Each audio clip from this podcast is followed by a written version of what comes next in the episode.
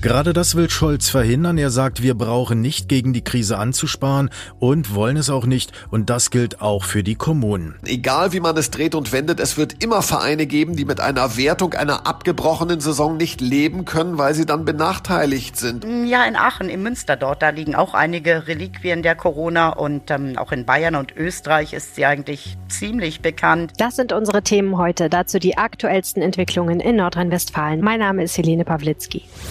Coronavirus in NRW. Die Lage am Abend. Ein Podcast-Spezial der Rheinischen Post. Freunde, es klingt wie ein schlechter Scherz, aber es ist wirklich wahr. Heute ist der Tag der heiligen Corona. Was das bedeutet, darüber sprechen wir am Ende dieser Episode. Jetzt erstmal die wichtigsten Infos zur Corona-Krise wie jeden Abend. Dieser Podcast ist ein Spin-off des Aufwacher-Podcasts der Rheinischen Post und wenn ihr ihn abonnieren wollt, sucht einfach nach Aufwacher in eurer Podcast-App. Die Corona-Krise reißt ein riesiges Loch in die Staatskassen. Erstmals seit der Finanzkrise 2009 sinken die Steuereinnahmen von Bund, Ländern und Kommunen. Das hat das Finanzministerium in Berlin heute bekannt gegeben. Nach Berechnungen der Steuerschätzer müssen Bund, Länder und Kommunen mit knapp 100 Milliarden Euro weniger auskommen als noch im November vorhergesagt. Ich spreche darüber mit Clemens Kurt von der Deutschen Presseagentur der DPA. Er berichtet aus Berlin.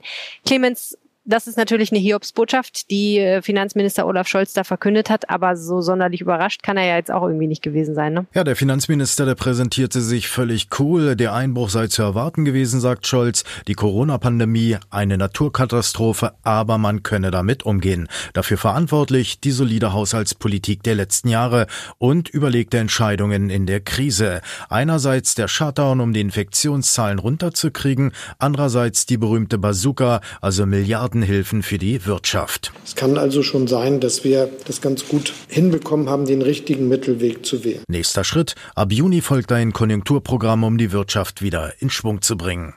Tritt der Staat denn jetzt auf die Bremse, was Ausgaben angeht? Gerade das will Scholz verhindern. Er sagt, wir brauchen nicht gegen die Krise anzusparen und wollen es auch nicht. Und das gilt auch für die Kommunen. Es ist meine feste Überzeugung, dass wir verhindern müssen, dass die Kommunen jetzt ihre Investitionen zurückfahren. Deshalb muss mit dem Konjunkturprogramm auch die klare Ansage verbunden sein. Die Einnahmen der Kommunen, die werden so gestellt, dass sie in der Lage sind, ihre Ausgabenprogramme weiter durchzuführen und die Investitionen auch weiter hochzuhalten. Und auch die sozial Schwachen sollen nicht den Gürtel noch enger schnallen müssen. Auch das meint Scholz mit einem klug gemachten Konjunkturprogramm. Es gab ja auch noch dieses schöne Projekt Grundrente. Was ist damit? Wird das auf Eis gelegt? Auch die Grundrente hält Scholz für finanzierbar. Wir geben jetzt sehr viele Milliarden aus. Wir geben großen Unternehmen Kredite von mehreren Milliarden Euro. Und dann kommt jemand daher und sagt, die Grundrente, die knapp über eine Milliarde kostet, können wir aber nicht bezahlen. So jemand gehört eigentlich ausgebuht. Also, trotz der massiven Steuerausfälle, der Bund kann die immensen finanziellen Folgen der Corona-Krise bewältigen, sagt Scholz. Und das ist ja mal eine gute Nachricht. Vielen Dank, Clemens Kurt, nach Berlin. Gleich sprechen wir über Fußball. Was passiert, wenn Corona auf dem Platz ausbricht und die Saison abgebrochen werden muss, die ja gerade erst wieder neu gestartet wird? Wer steigt ab, wer steigt auf, wer wird Meister? Darüber hat die DFL, die Deutsche Fußballliga, heute diskutiert. Das Ergebnis ist leider eher mau. Gleich mehr dazu, jetzt diese Nachrichten. Das ist die Lage am Donnerstag, dem 14. Mai 2020 um 16 Uhr. In NRW gibt es laut Robert Koch Institut 35.741 bestätigte Fälle. 1.480 Menschen sind in NRW an den Folgen einer Covid-19-Erkrankung gestorben. 31.244 Menschen wurden als genesen registriert. Immer die aktuellsten Zahlen und Nachrichten findet ihr in unserem Live-Blog auf RP Online. Ab Juni müssen Arbeitnehmer für eine Krankschreibung wieder zum Arzt. Die telefonische Krankschreibung endet mit Ablauf des Monats Mai. Dann ist für den gelben Schein wieder ein Praxisbesuch nötig. Das beschloss der gemeinsame Bundesausschuss von Ärzten, Kliniken und Krankenkassen einstimmig. Das Ende der Sonderregelung wegen der Corona-Krise stehe im Einklang mit der aktuellen Einschätzung der Gefährdungslage, die zu Lockerungen in vielen Bereichen geführt habe keine allzu positiven Aussichten von der Weltgesundheitsorganisation. Die WHO befürchtet, dass das Coronavirus nie wieder verschwindet. Die Menschen in aller Welt müssten möglicherweise lernen, mit dem Virus zu leben, warnte die WHO. Es sei möglich, dass das Virus nie ganz ausgemerzt werden könne, sagte Michael Ryan, der WHO-Direktor für Gesundheitsnotfälle bei einer Videopressekonferenz. Ungeachtet eindringlicher Warnungen ranghoher Gesundheitsbeamter will US-Präsident Trump die Wiedereröffnung von Schulen und Universitäten vorantreiben. Das neue Schuljahr solle wie geplant im Herbst beginnen, zumal das Coronavirus, Zitat, sehr wenig Auswirkungen auf jüngere Menschen habe, sagte Trump. Wir müssen unser Land öffnen. Ausdrücklich widersprach er dabei Experteneinschätzungen, die vor überalten Schritten waren. Österreichs Kanzler Sebastian Kurz war in der Krise eigentlich ganz brav und hat neulich noch im Fernsehen betont, dass er sogar seine Eltern nicht besucht, auch wenn er gerne würde. Jetzt aber gab es Ärger. Bei seinem ersten offiziellen Besuch außerhalb Wiens seit Beginn der Corona-Krise war er ohne Mundschutz unterwegs. Außerdem wurde der Sicherheitsabstand von einem Meter vielfach nicht eingehalten. Das dokumentieren zahlreiche Aufnahmen im Netz. Ein Abgeordneter der liberalen Partei NEOS kündigte an, Anzeige zu erstatten wegen Verstoßes gegen die Corona-Schutzverordnung. Das österreichische Kanzleramt antwortete auf die Kritik, obwohl man sich bemüht habe, sei von Bewohnern und Medienvertretern teilweise der Mindestabstand leider nicht eingehalten worden. Kurz habe auf der Straße mehrmals darum gebeten, die Abstandsregeln zu beachten, sagte ein Sprecher. Trotz der amtlichen Corona-Reisewarnung baut die Fluggesellschaft Eurowings ihr Angebot auf die spanische Insel Mallorca ab dem kommenden Wochenende aus. Neben der nie unterbrochenen Verbindung von Düsseldorf kommen ab Freitag, 15. Mai, Flüge aus Hamburg und Stuttgart hinzu, wie ein Sprecher berichtete. Köln und München folgen dann am Wochenende, wie auch Flüge zu weiteren touristischen Zielen im Mittelmeerraum, wie Neapel, Catania, Olbia in Italien oder Kavala in Nordgriechenland. Weiterhin gilt allerdings eine Reisewarnung des Auswärtigen Amtes. Japan hebt den Corona-Notstand vorzeitig auf. Regierungschef Shinzo Abe gab dies nach Beratungen mit Experten bekannt. Ausgenommen sind städtische Großräume wie Tokio und Osaka.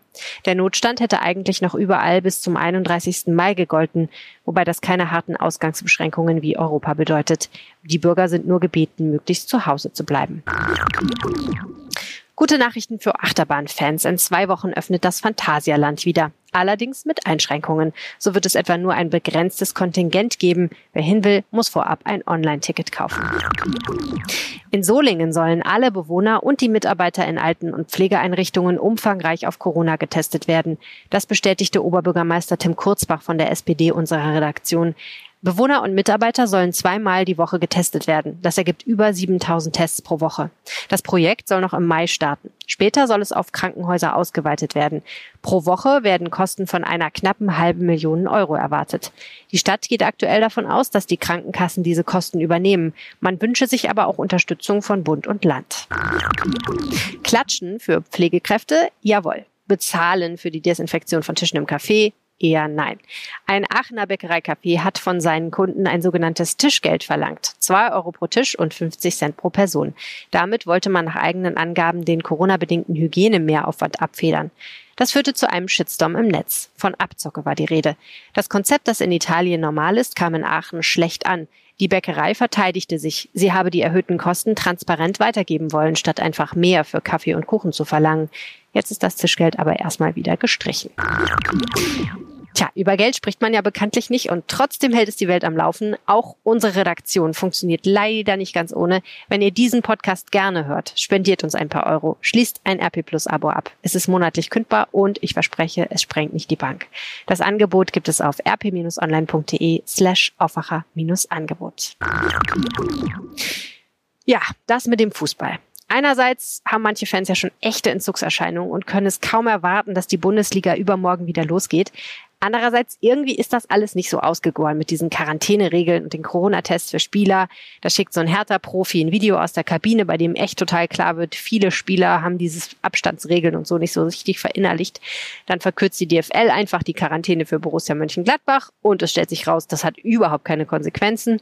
Und besonders kritisch sehen auch viele, dass Spieler getestet werden sollen, während anderswo Pflegekräfte nicht wissen, ob sie Corona haben oder nicht.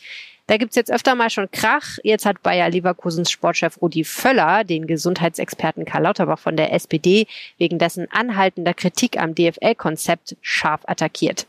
Völler warf dem Harvard-Absolventen und Epidemiologen ungerechtfertigte und populistische Aussagen zum Umgang der deutschen Fußballliga mit dem Coronavirus vor. Dem Kölner Stadtanzeiger sagte Völler, einige Aussagen von Lauterbach seien nicht wahr. Konkret nannte der ehemalige Bundestrainer aber nur Lauterbachs Behauptungen, die DFL nehme der Allgemeinheit Testkapazitäten weg, weil so viele Profis getestet würden. Heute sind die 36 Profiklubs der DFL noch einmal in einer Videoschalte zusammengekommen. Es gab einiges zu besprechen und vorher gab es auch nicht nur Einigkeit. Vor allem die Abstiegsfrage im Falle eines vorzeitigen Saisonabbruchs spaltete die Liga Und eine Entscheidung gibt es dazu immer noch nicht. Wörtlich heißt es in einer Mitteilung, für den Fall, dass eine Fortführung des Spielbetriebs durch künftige Entwicklungen nicht mehr möglich sein sollte und die Saison vorzeitig abgebrochen werden muss, soll innerhalb der nächsten beiden Wochen eine Regelung hinsichtlich der sportlichen Wertung entwickelt werden. Aber es gibt auch wirklich etwas Neues, nämlich eine Regeländerung zum Thema Auswechselungen. Thomas Thonfeld berichtet für die Deutsche Presseagentur. Thomas, die Liga-Clubs haben sich ja heute darauf verständigt, die Saison, wenn es irgendwie geht, zu Ende zu spielen, notfalls auch im Juli. Das große Streitthema, wie die Saison gewertet werden würde, falls man doch abbrechen müsste, das wurde heute ja erstmal nochmal wieder vertagt. Ja, wenig überraschend muss ich sagen, denn vor allem die geplante Abstiegsregelung, die spaltet die Liga beinahe. Die DFL hatte wohl den Plan, die aktuelle Tabelle zu werten, falls die Saison doch nicht beendet werden könnte und dann auch Clubs absteigen zu lassen, nämlich die beiden Letztplatzierten zum Zeitpunkt des Abbruchs. Auch die Europacup-Plätze sollten offenbar so vergeben werden und klar, dass da einige Vereine nicht mitspielen wollten, auch weil es da am Ende natürlich um viel Geld geht. Champions League ja oder nein, aber vor allem erste, zweite oder dritte Liga. Das macht finanziell natürlich einen großen Unterschied. So, jetzt habe ich gehört, soll innerhalb der nächsten 14 Tage ein Kompromiss gefunden werden. Und das wird anspruchsvoll, denn egal wie man es dreht und wendet, es wird immer Vereine geben, die mit einer Wertung einer abgebrochenen Saison nicht leben können, weil sie dann benachteiligt sind. Und vielleicht stockt man am Ende dann doch die Ligen auf, denn vor allem die geplante Abstiegsregelung, die erhitzt ja die Gemüter, wie man hört. Einig waren sich die Vereine ja immerhin darüber, für den Rest der Saison fünf Auswechslungen zu erlauben. Klar, das macht ja auch gewissen Sinn in dem dicht gedrängten Spielplan und möglicherweise auch bei einigen Hitzespielen, die es im Juni geben könnte. Und es gibt ja auch den Trainern noch mehr taktische Möglichkeiten. Interessant übrigens und auch gut finde ich die Regelung, dass die Trainer für diese fünf Auswechslungen neben der Pause während des Spiels nur drei Möglichkeiten haben, also fast wie bisher. Damit soll nämlich verhindert werden, dass in einer engen Schlussphase ein Trainer versucht, mit mehreren späten Wechseln noch ein Ergebnis irgendwie über die Zeit zu retten. Vielen Dank, Thomas Thunfeld. Und zum Schluss noch die Kuriosität des Tages. Es gibt eine Heilige mit dem Namen Corona und sie soll ausgerechnet Schutzpatronin gegen Seuchen sein. Heute ist ihr Tag. Toll. Claudia Wächter berichtet aus dem katholischen Mutterland aus Italien für die DPA. Claudia, warum ist die heilige Corona denn jetzt ausgerechnet für Seuchen zuständig? Naja, Seuchen, eigentlich ist Corona ja die Schutzpatronin für Fleischer, Schatzsucher und äh, auch des Geldes. Aber offenbar haben sich auch immer wieder Pilger in aussichtslosen Situationen an sie gewandt, wenn es um Seuchen ging, Naturkatastrophen und ihr Grab, also die Hauptreliquien der Corona, die liegen hier in einer Basilika in der Region Venetien, also in Norditalien ausgerechnet dort, wo das Coronavirus besonders heftig zugeschlagen hat. Und warum heißt sie nun Corona? Also das Virus wurde ja hoffentlich etwa nicht nach ihr benannt. Nein, das Virus heißt ja so, weil es eine Art kranzförmigen Mantel hat. Die Wissenschaftler und die Heilige haben da also nichts miteinander zu tun. Und warum die Frau nun Corona heißt, bleibt ein Rätsel. Auf jeden Fall wurde sie laut Legende damals als Christin verfolgt und getötet auf äußerst brutale Weise.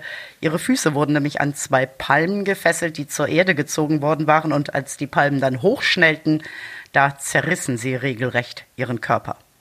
Wo wird die heilige Corona denn außer in Italien sonst noch verehrt? Gibt es auch in Deutschland? Ja, in Aachen, im Münster dort. Da liegen auch einige Reliquien der Corona und ähm, auch in Bayern und Österreich ist sie eigentlich ziemlich bekannt. Wie viele Gläubige sie allerdings jetzt in Krisenzeiten, in Pandemiezeiten anrufen, das weiß ich nicht. Auf jeden Fall ist äh, die Basilika mit ihrem Grab hier in Norditalien für Pilger im Moment noch gesperrt. Vielen Dank, Claudia Wächter nach Rom. Das war Coronavirus in NRW, die Lage am Abend. Wenn ihr eine Frage habt, schickt mir eine WhatsApp, gerne auch als Sprachnachricht.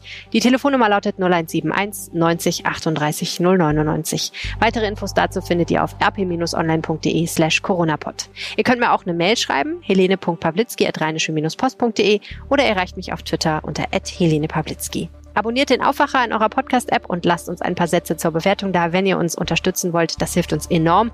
Und weitere Entwicklungen erfahrt ihr wie gewohnt in unserem Live-Blog auf RP Online und natürlich morgen früh im Aufwacher. Bis morgen und bleibt gesund. Ciao. Mehr bei uns im Netz www.rp-online.de